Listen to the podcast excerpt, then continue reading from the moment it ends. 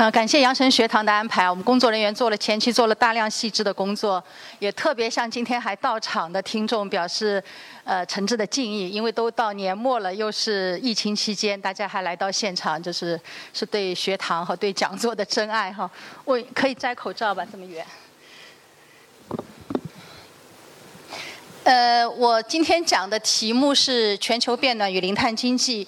那我看今天在座的还是以成人为主哈，没有没有小孩子、小朋友。那大家应该有没有股市的投资经验？我们在座的有投资股市投资经验、资本市场投资经验的可以举一下手，有都有过吧？不多，或者你家人应该有这开过股票账户哈。那去年二零二零年在资本市场上有盈利的。要举一下手。啊，那刚才基本上有投资的都有盈利了，所以二零二零年虽然是疫情经济受到影响，但我们的资本市场还是比较给力的。那我们看一下，那去年的盈利，你可以看一下你跟。大势来比一下，你有没有战胜这个市场哈？其实上证指数从二零二零年的一月一号到十二月三十一号是上升了百分之十三点八七，所以如果你的盈利超过十三点八七，刚才我们跟主持人聊，主持人的盈利是超过远远超过这个百分之十三点几的哈，所以你就是战胜了这个呃上上海市上证市场哈。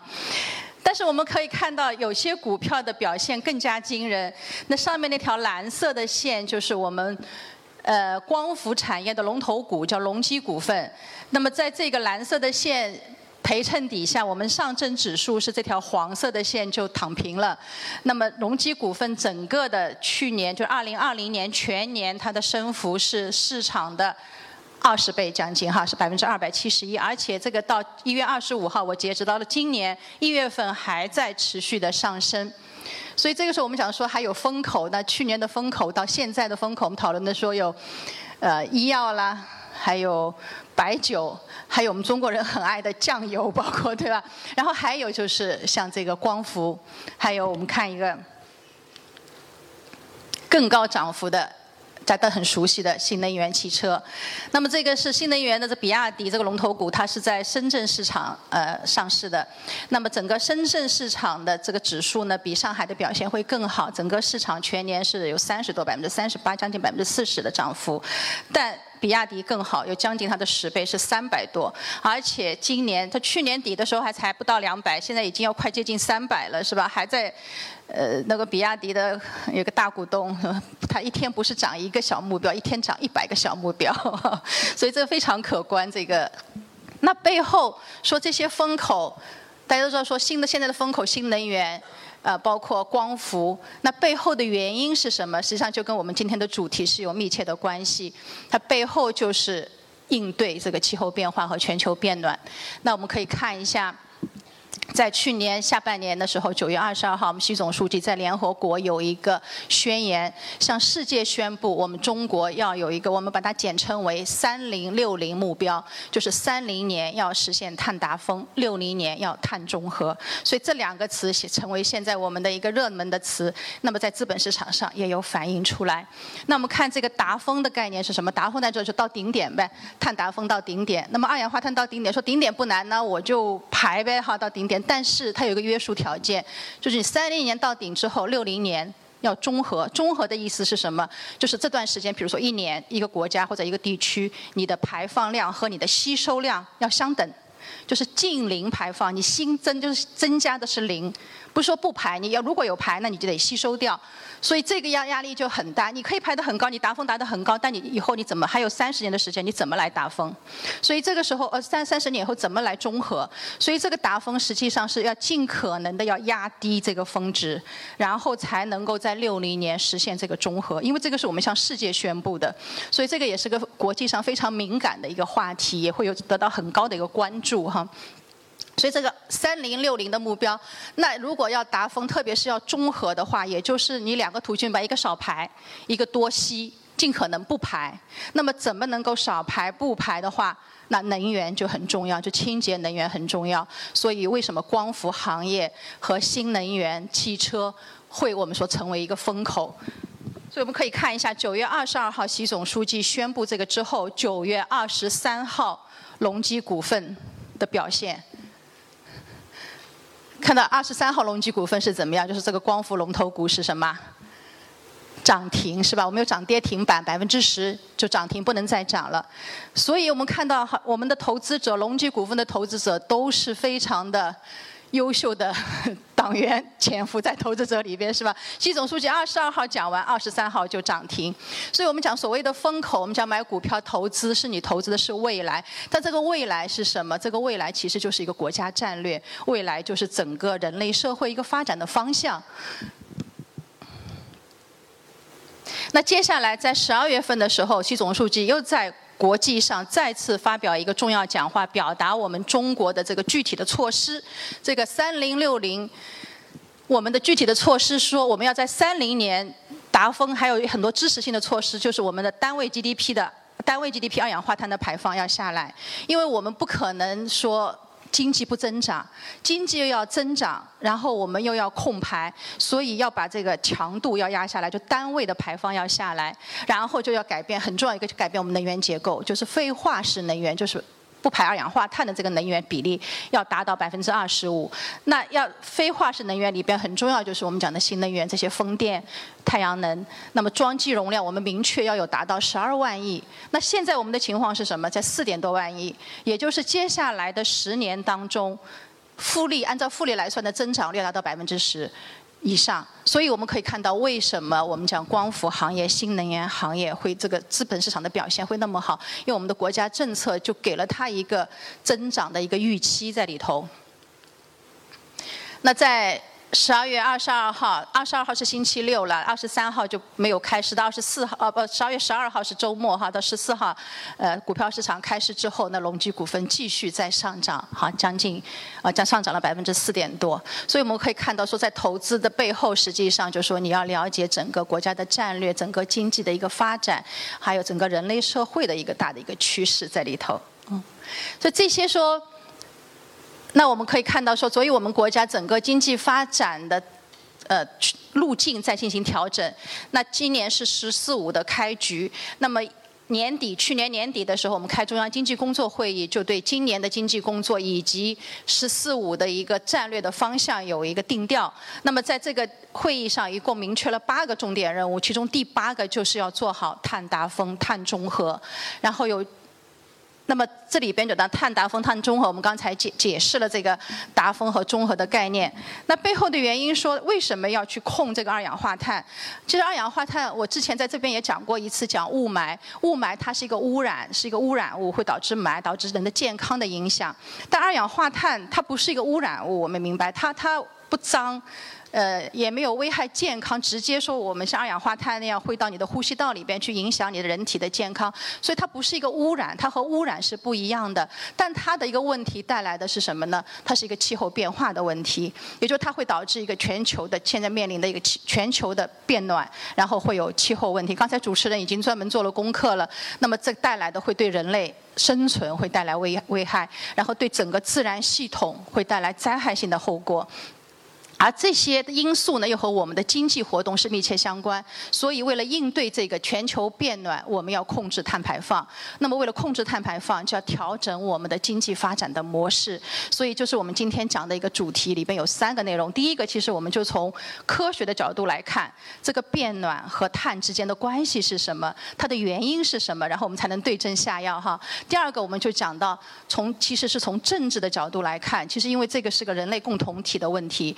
那么在国际上，这里边有合作，有斗争。那么在国际上是怎么样？我们中国在国际合作当中，在应对气候变化当中，我们的立场和选择，我们的战略又是什么？那再回到最后根本上来，就是我们要调整经济发展的模式。现在要转向我们讲高质量的发展，里边包含了一个就是零碳经济。所以这个就是我们其实是从技术的角度、从政治的角度、从经济的角度来讨论这个气候变化问题。那首先，我们先看一下，从技术的角度来看一下，现在这个变全球在变暖，全球在温地球升温和这个温室气体的关系哈。这个是有，因为之前还有科学在论证说，到底是不是在变暖？呃，因为你个体的感觉，今天升温和呃今天变冷和这个系统性的这个温度的变化还是不一样的，所以它需要科学的大量的数据的记录和分析。那么这个就是从有气象记录以来的这个全球平均温度的一个变化趋势。它有很多颜色的线，这个不同的颜色的线是来自不同的数据库、不同的计算方法，但是在不同的方法底下可以看到整个趋势是一致的，就是在上升。这个从时间轴上来看在上升，而且从上升的期间变化可以看到，在一九四零年、六零年，就是上上个世纪中期以后，这个变化的这个斜率开始上升更高，是吧？也就是速度在加快。然后呢，我们再看一下从空间，刚才从时间上看，我们从空间上看，那是不是有的地区在升温，有的地区在降呢？其实我们从整个地球上来看，所有的地区都在升温。那有一个小角落有一点蓝，没有升温，那个地方去地图上查一下，大概就是格陵兰岛那个地方哈，那么一小块地方。但是绝大部分的地区几乎都在。就是普遍的都是说，我们整地球整体都在升温，所以从时间趋势上看，从空间布局上来看，那么这个全球变暖和地球升温，这是一个客观的现象。那大家说，那变高两度、低两度，我们广州算热的了，高两度也没有觉得活不下去嘛，哈，高个两三度。但是实际上我们知道，说每天的这个是个每天是个天气，是个局部的临时的这个温度变化，和全球全年平均的系统变化是两个概念。如果全球平均系统的上升一度到两度之后，那这就是一个气候的系统变化，它带来的后果就非常严重了，所以它会导致整个生态系统的变。变化。那现在其实我们人就是生态系统的一个组成部分。我们不是人，不是去控制生态系统，我们人是服从这个生态系统。如果整个生态系统发生了变化，那么我们人也不能幸免于难哈。所以它会带来一系列的变化。刚才主持人还也讲过，我们温度高了，冰就会融化，冰川就会融化，海平面就会上升，然后气候、极端天气、暴雨等等，包括一些干旱，甚至也会有，就恶极端天气会更多。那我们可以看一下这个对自然系统的影响。这里有一个非常直观的视频，因为我们这个电脑还不能直接在这里播，所以我重新播一下哈，打开。二月九日，巴西科学家在南极测得高达二十点七五的气温，这是一八八零年有气象记录以来南极首次突破二十度。曾经的极寒之地已经开始发热了。而这样的极端天气给动物们带来了怎样的影响呢？气候变暖使南极为数不多的低地被海水淹没，企鹅们不得不为了寻觅新住所，踏上死亡之旅。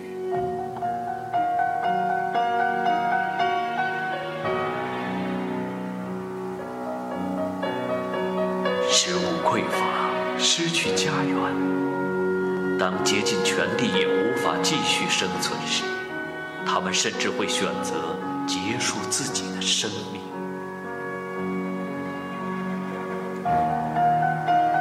北极熊也有着相似的遭遇。由于冰盖面积不断减小，北极熊的栖息地已经遭遇了前所未有的压缩。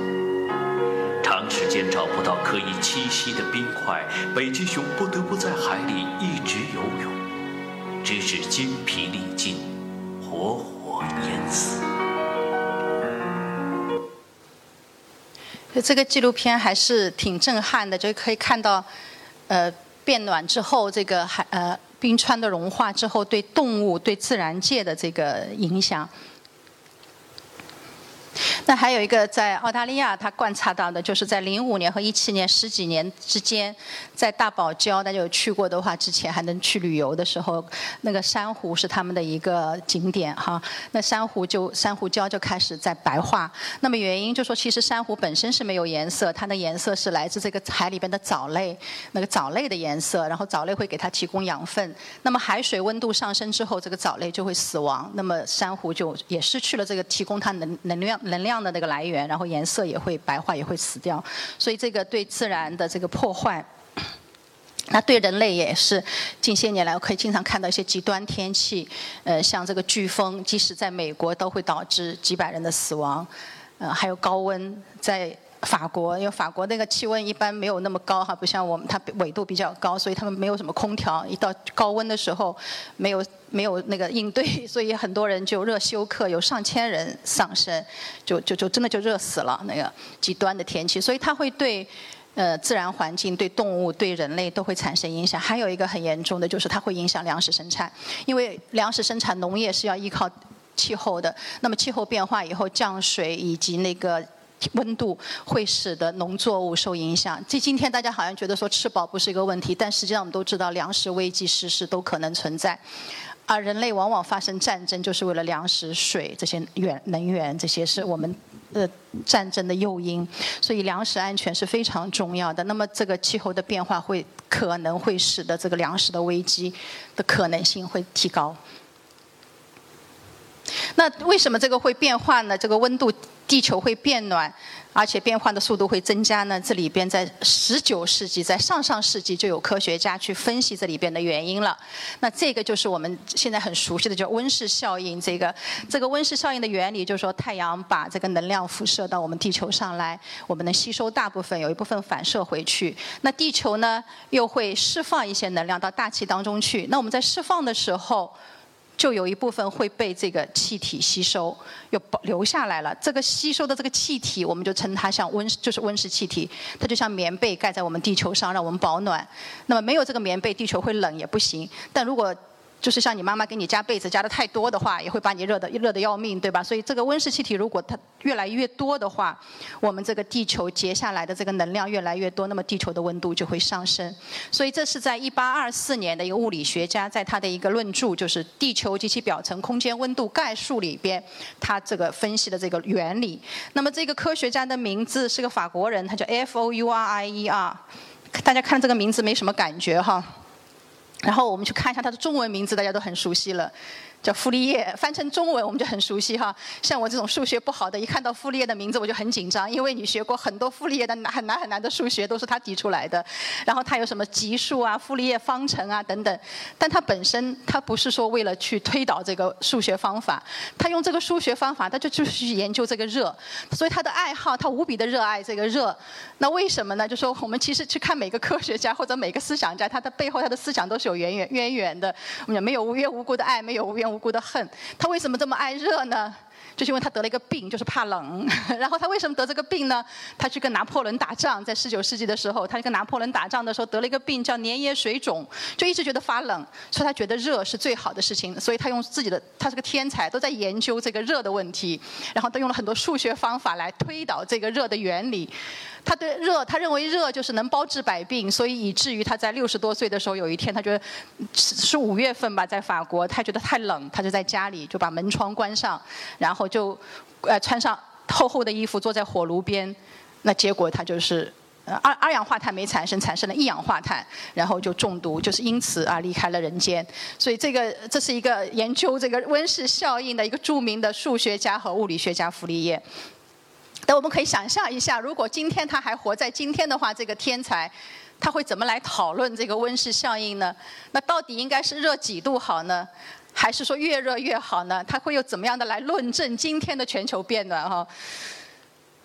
那他提出来这个，就说这里边的就是温室气体啊，就是覆盖在我们地球上的棉被一样的这个气体，我们称为温室气体。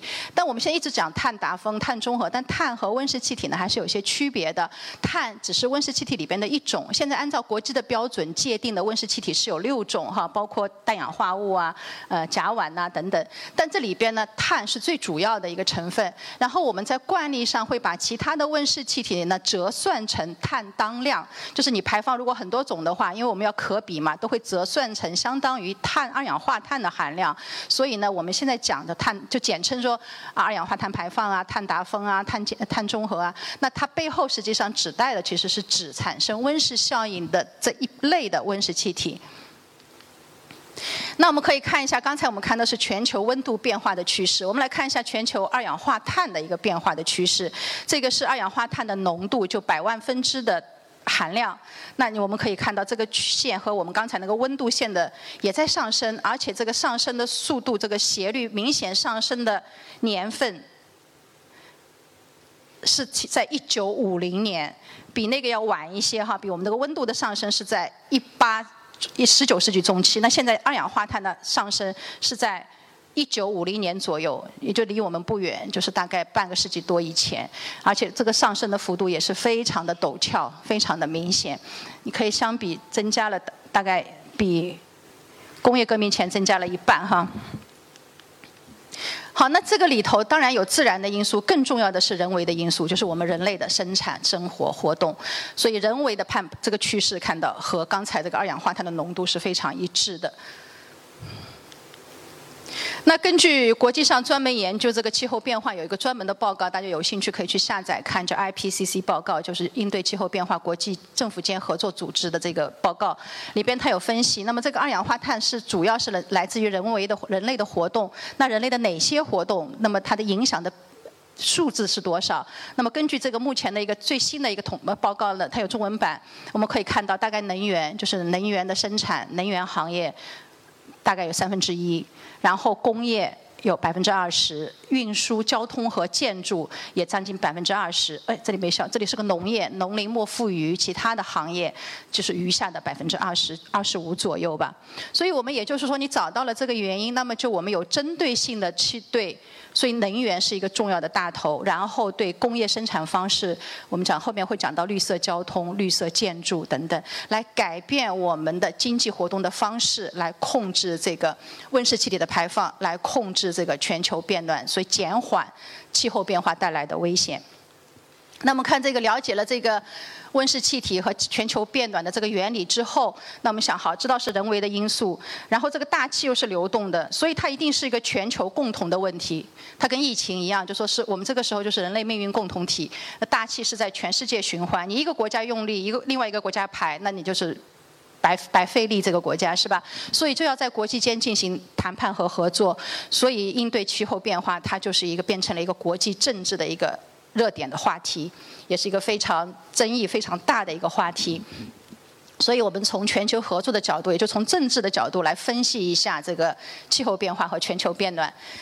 那在国际合作当中，实际上大家知道说，每个国家都会站在自己的利益上，每个国家都在维护自己的立场和出发点都不同，就跟吵架的小朋友差不多哈。那所这里头最起到。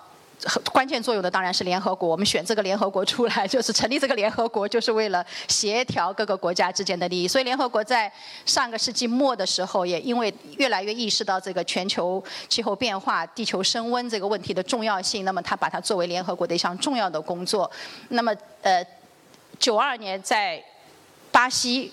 开这个会叫地球峰会，就讨论这个地球的可持续的生存和发展，然后成立了一个通过了一个公公约，叫联合国气候变化框架公约。这个是现在协调全世界气候变化问题的一个纲领性的一个文件。这这个时候说明大家意识到我们要全球合作来应对这个气候变化，但只是一个框架性的，具体怎么来做，只是说我们要一起努力了。怎么做，肯定又有很多很多的问题在里头，因为我们可以说是坐在这里几百个国家。和地区的代表就是各怀心思，我们可以想象一下这里头。比如说发达国家，发达国家它已经像英欧洲像英国，它最早进行工业化，那么它已经经过了完成了工业革命的过程，它的工业生产已经进入了新的阶段，也就是它经过了那个高排放的阶段了。那早年雾伦敦也是雾霾，我们叫雾雾都是吧？它已经治理了这个，所以它对现在来讲，他说你们要减排呢，但是发展中国家想这个排放是和我们的生产活动联系在一起的，生产活动是我们的生存和发展权呢。虽然我们自己要治理，但在国际上说你不能剥夺。我生产发展的一个权利啊，那但是这里边还有想想说，还有一个国，还有一部分国家是什么？产油国，产油国干脆把耳朵就可以塞起来，我不要听，不要听，没有这回事，我我完全不相信这个 这个气候变化，这个化石燃料导致二氧化碳，导致气候变化，这就是谎言。那还有一些国家很焦虑的是什么国家？最最焦虑的是什么？哎，岛国马尔代夫，大家这样去玩的。马尔代夫的总统，他很快就要亡国了。如果这个地球，这个这个海海温海海海平面再上升的话，他们就没有国家了，就就就没有地方生存了。但他们可以迁移，人可以迁到别的地方去，但这个国家就没了。所以这里头，你想，每个国家在不同的立场上、不同的处境底下，可想而知，就说这个争争论和斗争，那。再艰难也在不停的开会，每年都开会哈，联合国开这个气候变化。那我们国家也原来是发改委，现在是生态环境部，都有代表团去参加。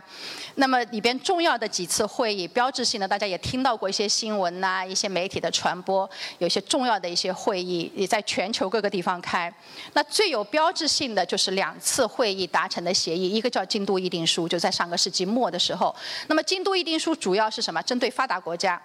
所以发达国家说，你们当时你们排了那么多了，你们都已经排完了，现在来限我们，所以你们要先减排，呃，然后你们还要支持发展中国家来减排，所以要求说是发达国家要承诺，这里边主要是欧洲、美国、日本，你们要削减，你们要呃减排，然后你们还要，我们叫听过一个 CDM 项目，有些企业有做 CDM，就我减排，你发达国家还要支持我，给我一些补贴，我来来来。发展中国家来减排，所以这个主要是发达国家和发展中国家的一个达成的一个原则性的一个呃框架，叫京都议定书。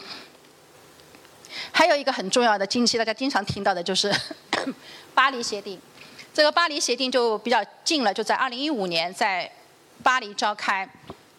然后这个这个协定里边主要是就是定了两两个目标，我们经常讲的一点五度和两度，就是经过科学的论证，就说我们现在一定要把这个温度控制在两度以下，那么尽可能的争取一点五度。所以巴黎协定后面支持它的 IPCC 报告，专门做了一个这个温度一点五度和两度会对人类带来什么影响的一个科学分析的报告。